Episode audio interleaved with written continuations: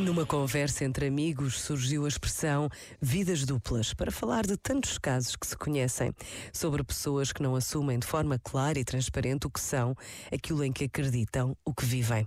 Há sempre os que não o podem fazer por inúmeras razões.